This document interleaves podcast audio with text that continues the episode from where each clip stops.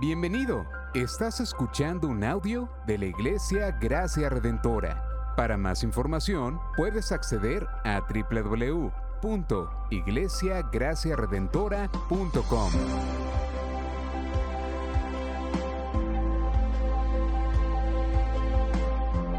En la exposición de la palabra, el pastor Xavier Torrado.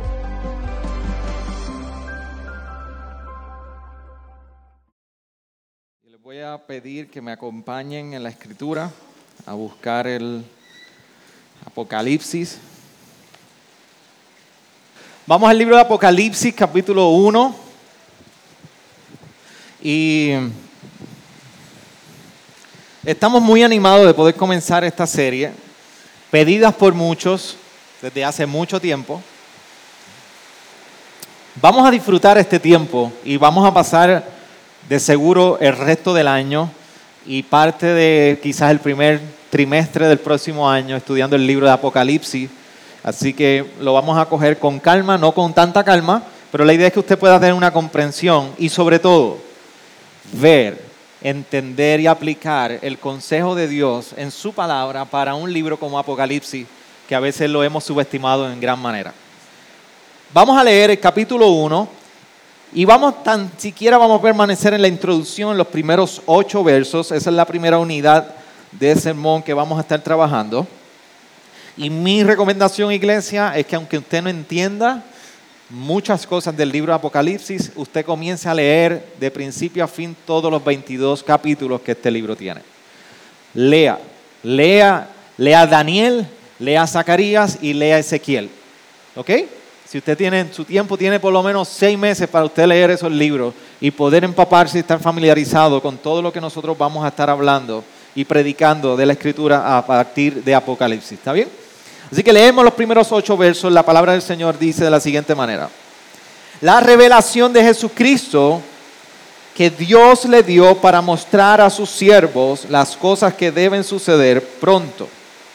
Él dio a conocer enviándola por medio de su ángel a su siervo Juan, quien dio testimonio de la palabra de Dios y del testimonio de Jesucristo y de todo lo que vio.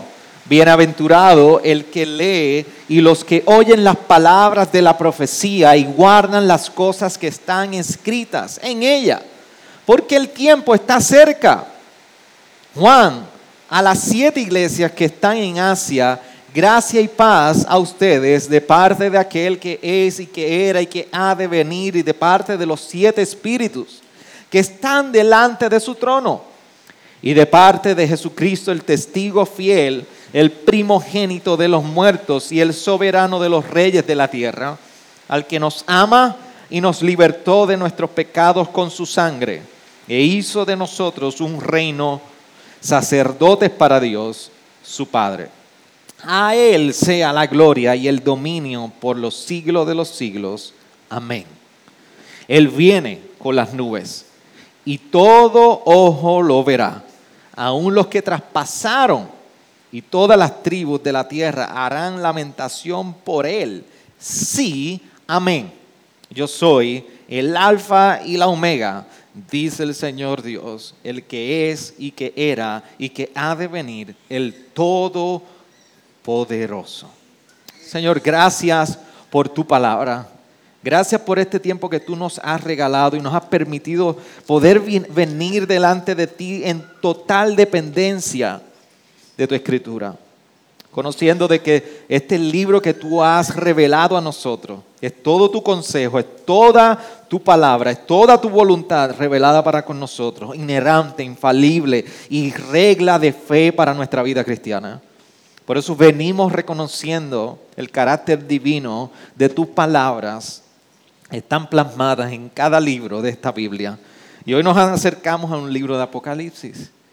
Señor, permite que en la dirección de tu espíritu, en tu sabiduría como autor de este libro, tú nos ayudes a nosotros permanecer fiel a tu escritura, poder permanecer fiel a lo que tú has querido revelar a través de ella, no solamente hace 20 siglos atrás, sino también para el día de hoy. Ayúdanos, Señor, a poder aferrarnos a las promesas y a la esperanza eterna que tú has revelado a través de toda la escritura, en, por medio de la muerte y la resurrección y victoria de Jesucristo. En a ti venimos, Señor, clamando. Ayúdanos a ver nuestro pecado. Ayuda a ver nuestras dependencias en este mundo. Y que encontremos la satisfacción. Abracemos la satisfacción y la convicción de que fuera de ti nada en nosotros es posible. Tú eres el único digno de toda adoración y como apenas leímos, Señor, tú eres el digno de toda gloria y tu dominio es por los siglos de los siglos. Amén. Amén. ¿Se puede sentar, iglesia? Posiblemente usted está de acuerdo conmigo en que cada, cada victoria siempre tiene una expresión. Cuando nosotros logramos completar algo o, logramos alcanzar algún asunto que representa una victoria para nosotros, tiene una expresión. Eh, los otros días estaba en el aeropuerto y estaba eh, mi esposa y otro pastor, pastor junior, y por alguna razón me desviaron a mí de la fila y el pastor junior y, mi esposa Necha siguieron en otra fila. Y, entre nosotros había un, contacto visible de quién iba a cruzar primero lo que se conoce el TCA eh, eh, checkpoint, o sea, cuando la seguridad está verificando las maletas. Entonces era un contacto, quién lograba cruzar primero, si ellos o yo.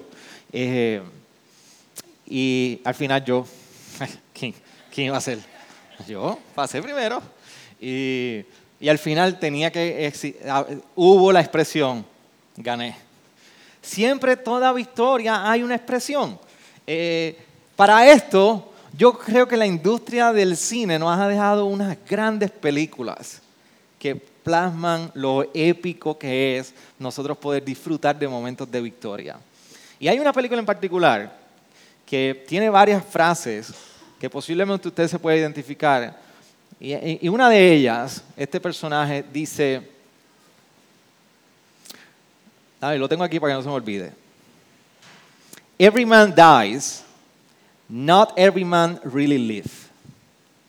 Todo hombre muere, pero no todo hombre verdaderamente vive. Y quizás si usted no, ha podido identificar esa película, tiene un grito que dice freedom. Y este William Wallace en Braveheart. Si usted no ha leído esa película, y la generación de los que está aquí, los 20, 25. Hágame un favor. Y si usted tiene, si usted es novia o esposa y su esposo no ha visto esa película, trate de que su marido vea esa película. Todo hombre debe ver esa película. Braveheart, de Mel Gibson. Y él representa a William Wallace, un, un sir, un señor escocés. y es sangrienta es masculina. Usted puede oler el sudor a pelo, a, cuerpo de hombre. Usted se hace hombre viendo esa película. Pero son ese tipo de películas. Eh, si, si, déjame hacer un paréntesis. Si, su esposo o su novio no puede ver esa película porque la sangre lo pone, avísenos. Y algunos de nosotros vamos y hacemos un movie night eh, masculino y, lo vamos a, a disipular intensamente. Eh, empezando por el pastor Félix, pastor Israel, pastor yo, vamos a estar ahí con él y no vamos a tener con, pero vamos a sacar hombres esa, noche.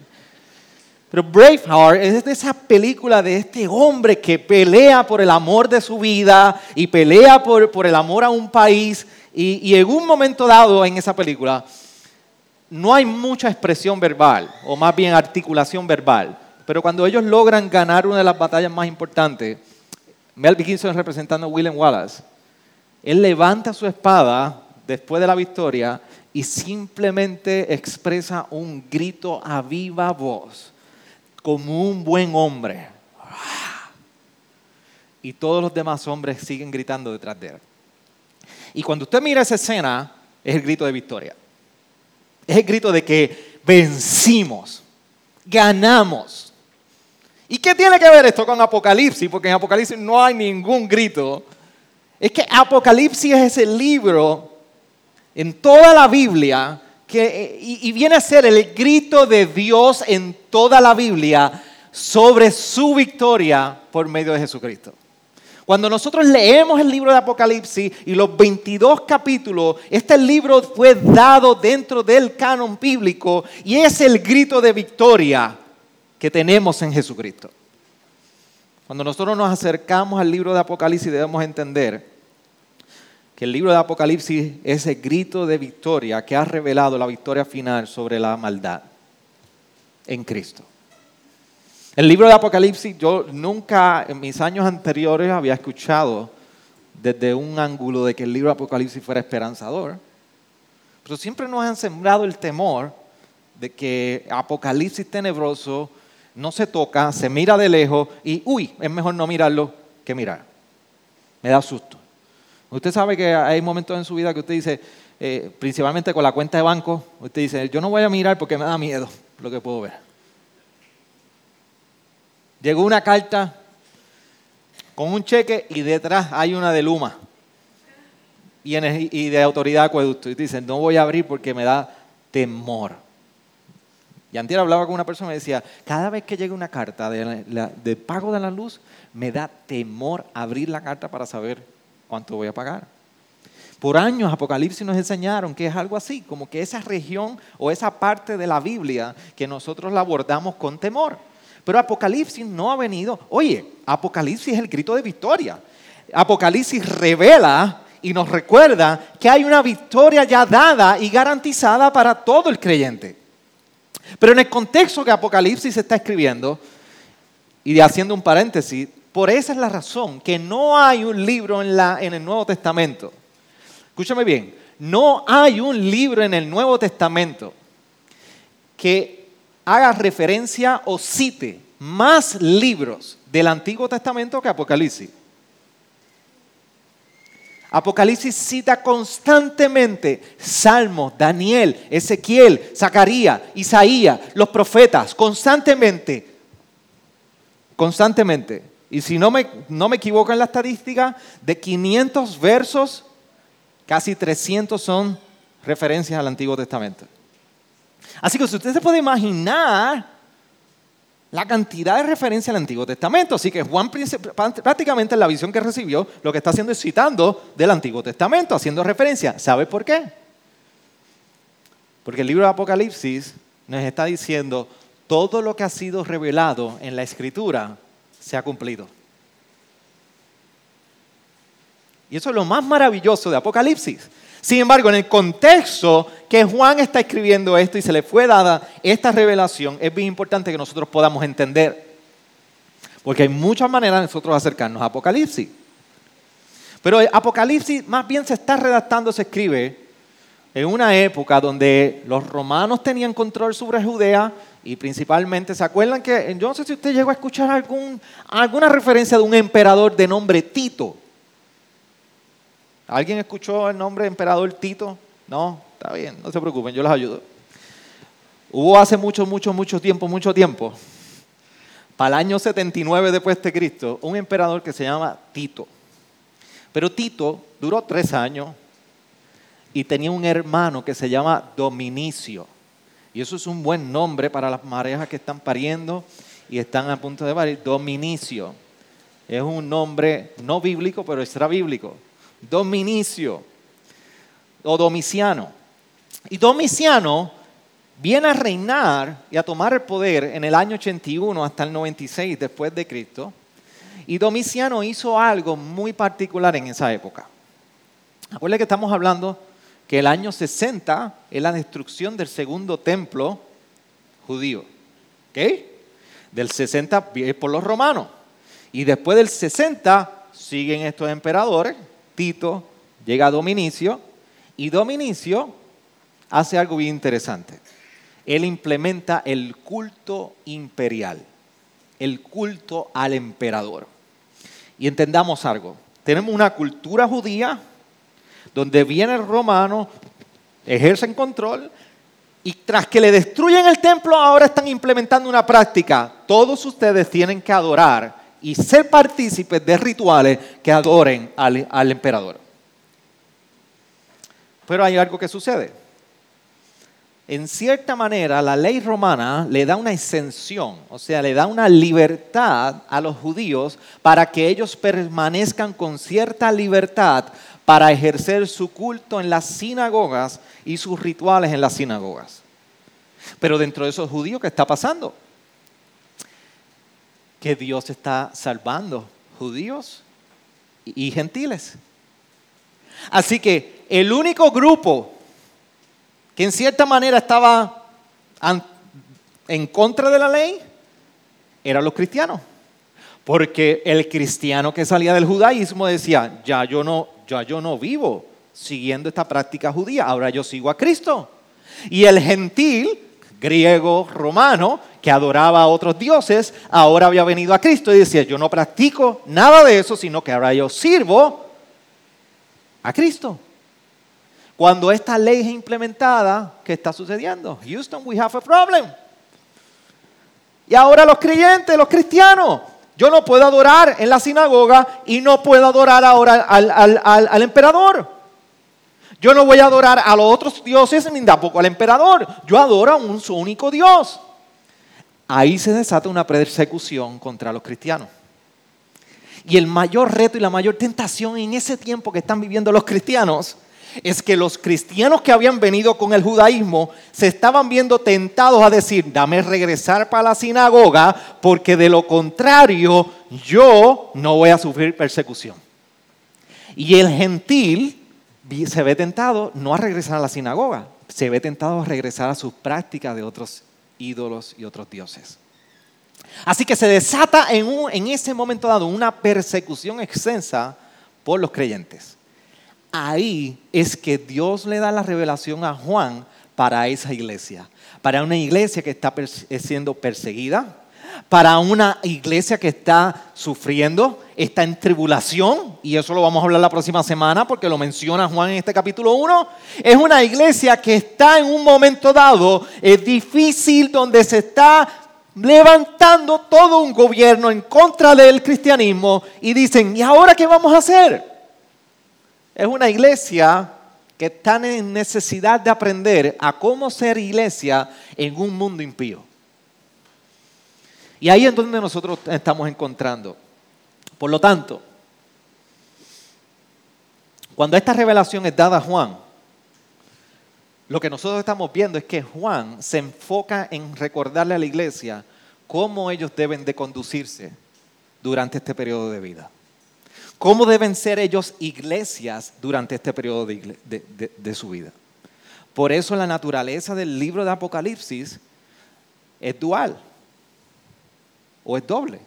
Es una carta y es profecía. Es una carta porque es una estructura de carta y nosotros vamos a ver las próximas semanas que hay una estructura de carta, hay elementos de carta. Por eso en un momento dado, cuando nosotros vemos en el verso 4, comienza el elemento de carta, de epístola. Juan a las siete iglesias que están en Asia. Gracia y paz a ustedes de parte de aquel que es y que era y que ha de venir y de parte de los siete espíritus que están delante de su trono. Juan está escribiendo una introducción como si fuera una carta. Y dame decirle un paréntesis. Hay mucho debate de quién fue que escribió Apocalipsis. No se sabe si es Juan el apóstol o otro que se llama Juan. Pero dame decirle que el pastor está predicando desde su entendimiento y convencimiento que es Juan el apóstol. Y es Juan el apóstol porque el mismo vocabulario, cordero, león y las múltiples referencias que se utilizan en el Evangelio de Juan hacen mucho sentido con la gramática que está utilizando. Así que, para que lo sepan, pues, si se encuentran con alguien por ahí que le dice, eso no lo escribió Juan, volvemos al tema. Es una epístola, es una carta con elementos proféticos. Pero la profecía, cuando nosotros vemos la profecía del Antiguo Testamento, lo que estamos viendo es que los profetas, de cierta manera en el Antiguo Testamento, los profetas decían, esto es lo que, lo que va a ocurrir en el futuro. Pero a la misma vez le decían, esto es lo que tienen que hacer ahora. Y esa era la mayor característica, o es la mayor característica de la profecía en el Antiguo Testamento. Esto es lo que va a ocurrir y esto es lo que tienen que hacer. A diferencia en Apocalipsis, el elemento y el carácter profético de Apocalipsis es acerca del origen de la profecía. Y es que el origen de la profecía es divina, es celestial. Y por eso vemos el énfasis, vamos a estar viendo el énfasis múltiples, múltiples ocasiones de Juan diciendo al que está en el trono. Y vi en el trono. Porque el origen de esta profecía es en el mismo trono de Dios. Y entonces le escribe a siete iglesias. No olvidemos eso. Porque hay gente que le encanta ir a Apocalipsis y coge el verso y lo aplica al día de hoy. Y y dice, no, porque es que nosotros debemos estar pendientes al anticristo y todo esto. Déme decir, el Apocalipsis no habla de anticristo. Búsqueme la palabra anticristo. No está en el Apocalipsis. ¿Ok? Empecemos por ahí. No se preocupe, yo voy a encargar de derrumbar todos los mitos que existen. Tengo por lo menos como 30 semanas para hacerlo con ustedes. Pero vamos a aprender de Apocalipsis. Le envía esta carta a siete iglesias para recordarle que lo que ha comenzado que en ellos ha comenzado lo que es vivir en la dimensión celestial. No tienen que esperar, ha comenzado. Ahora le está recordando que aún en esta tierra el hogar eterno y permanente no es aquí. Está allá arriba, en los cielos nuevos y tierra nueva. Por lo tanto, al final de todo esto, Juan se está asegurando de que estas siete iglesias del creyente de este tiempo tengan la motivación de no poner la seguridad en las cosas que le están rodeando y en el mundo que están viviendo, sino van a ser como incrédulos como el resto de la nación. Esta, en cierta manera, es el contexto de Apocalipsis. Pero hay tres preguntas que Juan en estos primeros ocho versículos nos está contestando. Una, ¿qué clase de libro es Apocalipsis? Y pastor, este estudio bíblico está bueno. No es un estudio bíblico, es una predicación. ¿Qué clase de libro es Apocalipsis? Y la contestación Juan la da, porque el tipo de libro que es Apocalipsis es uno, la revelación de Jesucristo, dos, el testimonio de Jesucristo y tres, la palabra de la profecía. La contestación a qué clase de libro está ahí revelación de Jesucristo, testimonio de Jesucristo y palabra de profecía. Y qué bueno que muchos están tomando nota, porque esa es mi recomendación, para que le saquen el jugo a este tiempo. Pero sobre lo primero que es la revelación de Jesucristo, que Dios le dio para mostrar a sus siervos las cosas que deben suceder pronto, como dice el verso 1. ¿Por qué revelación de Jesucristo? ¿Y por qué se usa mucho la palabra misterio constantemente? Nosotros nos podemos relacionar ah, íntimamente con esta palabra. De hecho, Apocalipsis en su griego lo que significa es revelar, que ha sido revelado. ¿Y qué es revelado? Bueno, sencillo. En las navidades usted siempre espera un regalo. Cuando yo era pequeño, no es que haya crecido mucho, pero cuando era niño, siempre esperaba con muchas ansias. En casa me vuelven loco ya desde, desde, desde, pasan los reyes, ya me están preguntando cuándo vuelve la Navidad. Eso es como un layaway. Y ya, ya los regalos nosotros los sabemos desde enero y febrero para pedir regalos en casa. Pero yo recuerdo que eh, fuera de mis padres, que ya uno sabía los regalos que, que iban a venir, iban a llegar, siempre había expectativa Oye, yo, yo soy de esa generación, que eso ya no se ve, que llegaba al frente la persona, el tío, la tía, tocaba y se bajaba con los regalos sin avisar, sin enviar un WhatsApp, sin tocar en el teleentry, nada de eso de avisar y decir voy para allá, puedo ir, qué día puedo ir, cuándo podemos sacar una cita, cuándo nos podemos ver, cuándo ustedes están disponibles, cuándo no van a salir, cuándo... Nada de eso. Llegaba allí y te cogía en calzoncillo como fuera, te cogía y llegaba. Yo soy de esa generación, qué bueno era, ¿verdad? Y llegaba con medio caldero de arroz, lo que fuera, y allí llegó y tenemos el almuerzo para el día, lo que fuera. Pero lo más interesante cuando se bajaban con un regalo de Navidad. Y nosotros por la ventana, y yo también soy de esa generación que mami me decía, nene, disimula, compórtate, compórtate.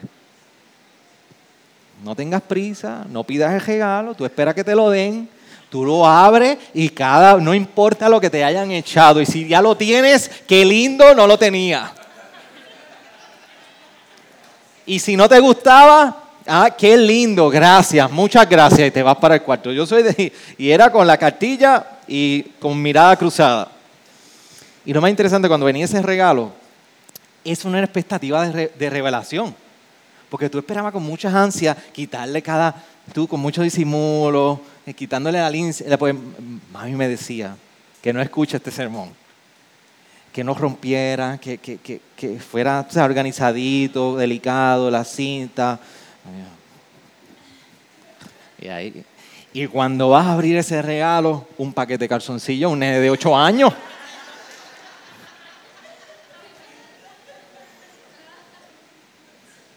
o un set de pañuelos a un niño de 8 años. Por eso a estas alturas, mi hermano, miren lo que pasa. Ando con, pañuelos en mi vida. O un paquete de media. El momento de Navidad, de recibir un regalo, es un momento de mucha revelación. Lo más cercano que podemos entender que es una revelación es que Dios, por medio de Juan y en la obra de Jesucristo en Apocalipsis, está revelando a Jesucristo.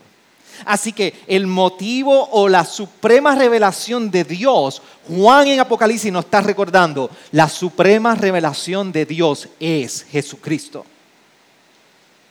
Lo segundo, el testimonio de Jesús. Mire qué interesante que no solamente Jesús es la revelación, sino que también el mismo Jesús testifica. el testimonio de Jesucristo. Porque no hay quien pueda dar un testimonio más fiel y fidedigno, por así decirlo, del mismo Dios si no es Jesucristo. Por eso se le llama el testimonio de Jesucristo. Y lo tercero, que es palabra de la profecía, porque aunque en el Antiguo Testamento se muestra lo que es el futuro y hay una respuesta en el presente, es la palabra de profecía por el origen de la profecía, que proviene del trono.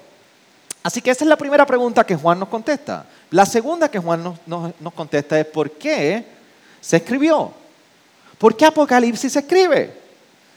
Él mismo nos da la respuesta. Mira cómo dice la segunda parte del verso 1, aunque lo voy a leer todo. Dice la revelación de Jesucristo que Dios le dio para mostrar la revelación de Jesucristo que Dios le dio, coma. Y aquí viene la respuesta. ¿Para qué Dios le dio la revelación? ¿Para qué la escribió? Dice, para mostrar a sus siervos las cosas que deben suceder pronto. Él la dio a conocer enviándola por medio de su ángel a su siervo Juan. Dios, Jesucristo, el ángel, a Juan. Ese es el patrón de cómo se pasó esta profecía. Entonces la respuesta concreta, ¿por qué se escribió? para mostrar a su siervo las cosas que deben suceder pronto. Más bien es para conocer la obra de Dios en el mundo. Esta profecía y Apocalipsis se escribió para dar a conocer la obra de Dios en el mundo. O sea, en palabras criollas, para que podamos entender lo que Dios está haciendo en medio de un mundo. Y yo no sé si pueden entender el peso de esas palabras en Apocalipsis.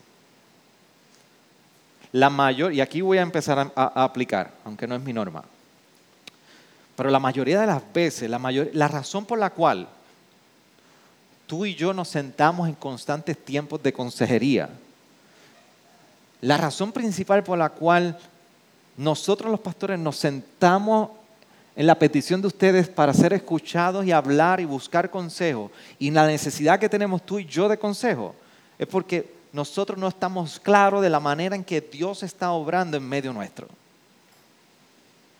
Tú y yo tenemos una sed por saber qué Dios está haciendo. Yo no sé si usted se ha encontrado como yo, pero yo he llegado un momento a decirle, Dios, pero ¿qué tú quieres de mí? ¿No le hemos preguntado eso? ¿Usted no le ha pasado eso? ¿Qué tú quieres de mí? ¿Qué tú quieres? ¿Qué vas a hacer conmigo?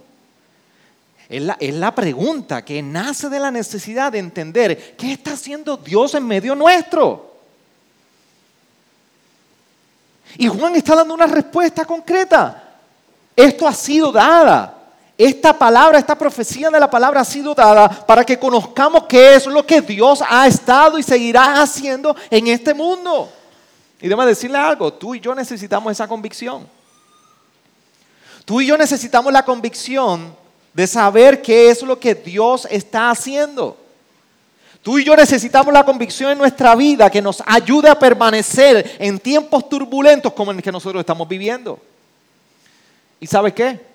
Lo que fue una verdad en el siglo I para la iglesia que recibió de primera mano y cada una de las siete iglesias que recibieron, sigue siendo una verdad para ti y para mí en el siglo XXI. La mayor necesidad que nosotros tenemos es de una convicción que nos ayude a permanecer en tiempos como estos. Y Apocalipsis nos recuerda esto. Y por último, o más bien la última pregunta, ¿cuál es el enfoque de Apocalipsis? ¿Qué nos dice Juan acerca de cuál es el enfoque de Apocalipsis? Uno, es que Jesucristo es el sujeto de la revelación. Desde el verso 1 nos está diciendo la revelación de Jesucristo. Y qué bueno porque nos está recordando constantemente, mire cómo dice el verso 4. Juan a las siete iglesias que están en Asia, gracia y paz a ustedes de parte de aquel que es y que era y que ha de venir, de parte de los siete espíritus que están delante de su trono. Mire cómo describe a aquel, el sujeto de la revelación que es Jesucristo, el que es, que era y que ha de venir. No cambia, es el mismo ayer, hoy y siempre. Este es el enfoque del libro de Apocalipsis, en aquel que es la revelación y que no ha cambiado ayer, ni hoy, ni cambiará por siempre. Y lo segundo que nos comparte acerca de esto viene del verso 5 también y de parte de Jesucristo, el testigo fiel. Y déjame darle un, ah, una cápsula, ¿se acuerdan de Bonifacio en el Nuevo Día? Que eran unas cápsulas del saber. Cuando en ese verso 4 está diciendo de los siete espíritus, no se confundan mis hermanos, la simbología y la, lo que es los números en Apocalipsis es muy común. Y en toda la Biblia el número 7 es muy común. Y el número 7 en toda la Biblia está representado desde Génesis hasta Apocalipsis y significa qué? Perfección. Quiere decir que se nos está describiendo un espíritu que es perfecto en el versículo 4. ¿Y cuál es el espíritu que es perfecto? Espíritu Santo.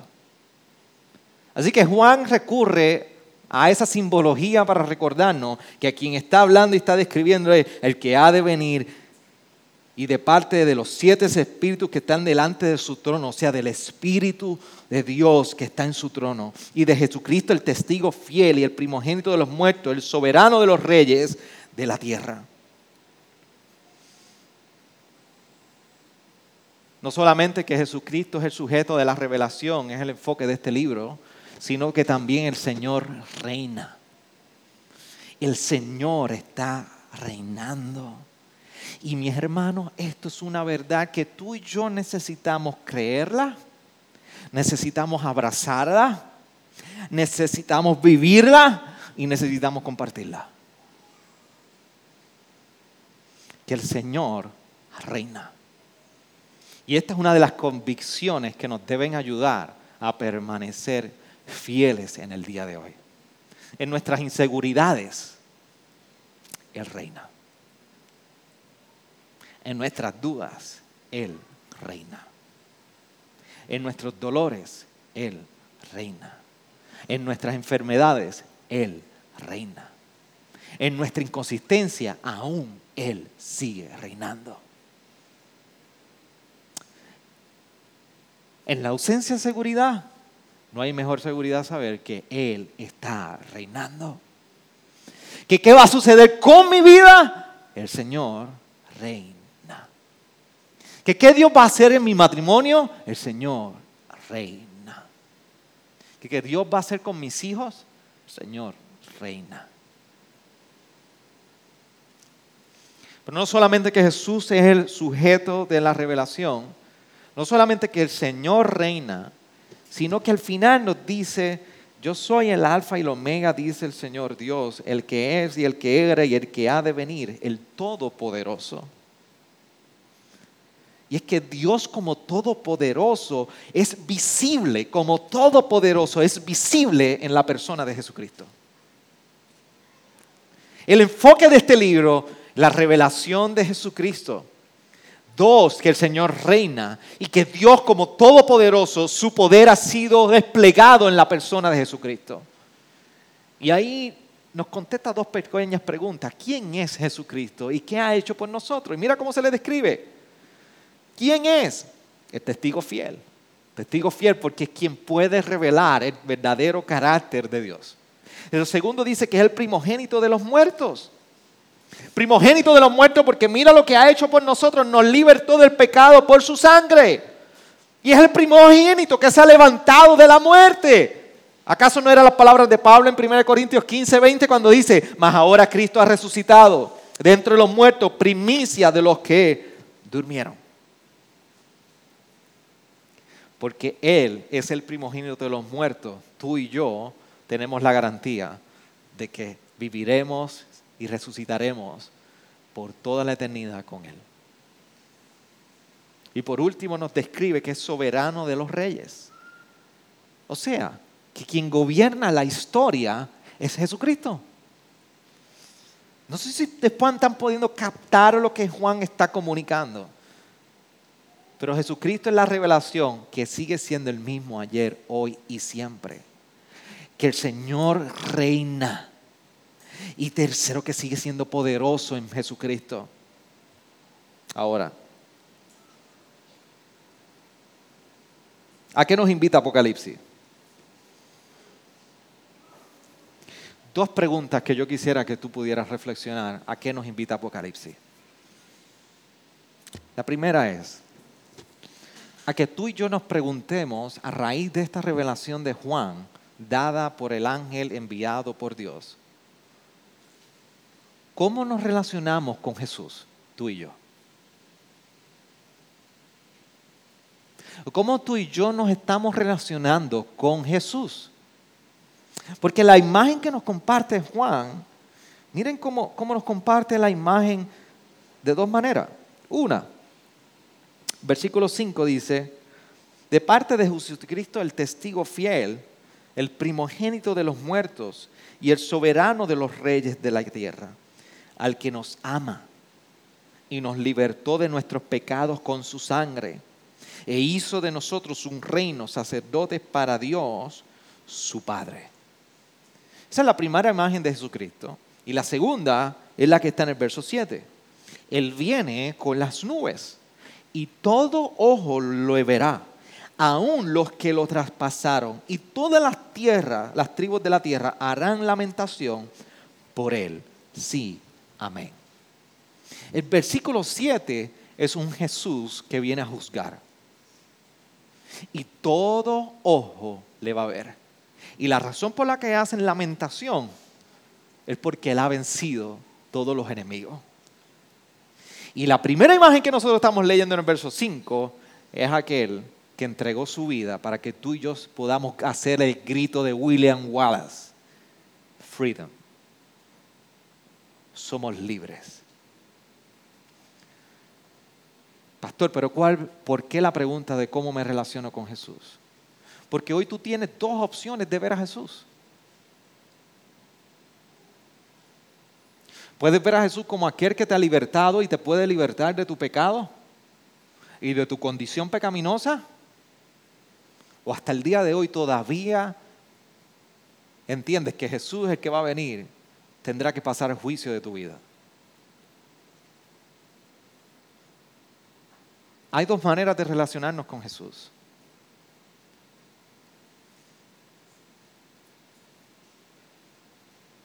Y yo tengo la dicha de disfrutar a un Jesús que aunque viene a juzgar, y sí, en Él tengo la garantía porque he confiado mi vida y entregado mi vida a Él por completo, de que Él me amaba Y Él se entregó por mí, derramando su sangre, y yo soy libre.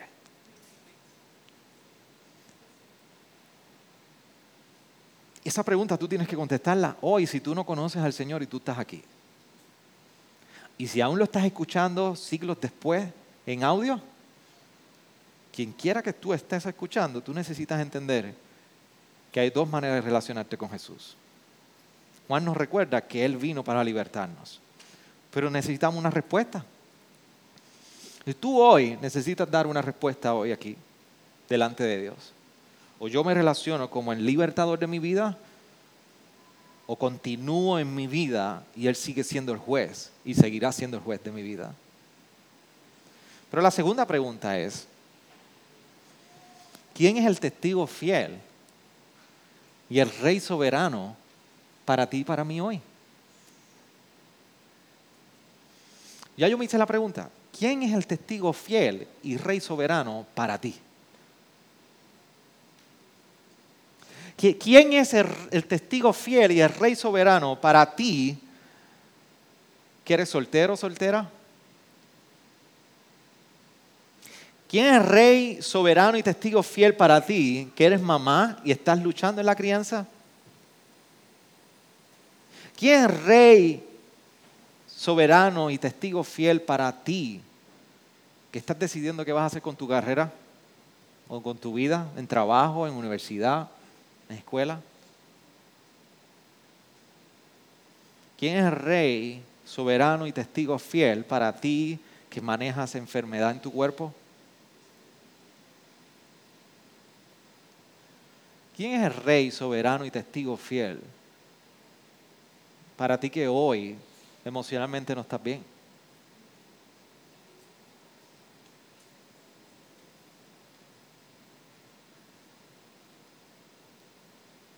¿Quién es el rey soberano y testigo fiel para ti que miras a tu pasado y dices, yo no veo esperanza para mí? ¿Quién es el testigo fiel y rey soberano para ti que hoy te puedes sentir lejos de Dios? Te voy a dar la respuesta. El testigo fiel y soberano de los reyes es nuestro futuro. Nuestro futuro es Jesús. Y hoy en este mundo quebrantado, Juan nos recuerda que el que era, es y ha de venir es el futuro tuyo y mío y en el quebranto de nuestro cuerpo, de nuestras emociones, de nuestros sentimientos, de nuestro, nuestra vida, de lo difícil de vivir esta vida y de parece que quisiéramos salir y que se abriera un tan solo un hoyo en la tierra y nos tragara. Qué bueno es saber que en lo difícil de estos días Jesús es mi futuro. Si tú y yo tuviéramos la respuesta a las luchas actuales que tú y yo tenemos, y saber que para nuestro problema económico mañana posiblemente hay un billete de lotería que nos regalan y nos pegamos con 13 millones, qué bueno sería eso. Qué bueno sería saber que para nuestra enfermedad mañana habría una cura. Qué bueno saber que para nuestra diferencia matrimonial mañana hay una resolución pacífica. Qué bueno sería saber que para el problema que tenemos con nuestros hijos y en la manera de criar a nuestros hijos y la lucha que estamos teniendo en nuestra crianza, mañana todo va a estar bien. Para los que están solteros, saber que mañana hay una persona con quien me voy a casar sería genial. Pero mejor es saber que para mañana para tu mañana, para mi mañana, Jesús está garantizado. Es nuestro futuro. Mientras William Wallace hacía un grito de libertad, todo el mundo se lo unió. Pero hoy el grito de Apocalipsis es que Jesús ha vencido. Y yo creo que su santo pueblo, aquellos que hizo sacerdotes, a quienes lavó por su sangre, nos podemos unir en un grito al Señor. y experimentar y abrazar la verdad y la convicción que nos puede sostener en días hoy. Que el que ha, el que era, el que es y el que seguirá siendo, ha de venir. Y ese es nuestro futuro. Inclinamos nuestro rostro y descansemos en esa verdad hoy del Señor. Gracias por sintonizarnos. Puedes encontrarnos en las diferentes plataformas de redes sociales, como también visitarnos a www.iglesiagraciaredentora.com.